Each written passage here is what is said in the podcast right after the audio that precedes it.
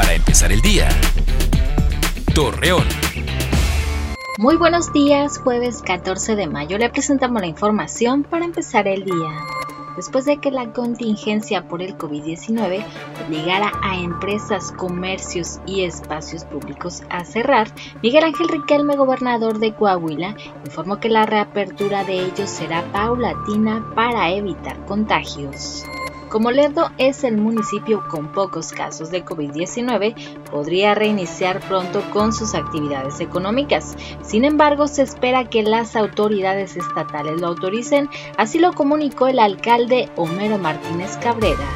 José Rosa Saispuro, gobernador de Durango, dio a conocer que en esta ciudad de momento no se encuentra en condiciones para que los estudiantes regresen a las aulas, por lo cual se continuarán con las clases virtuales.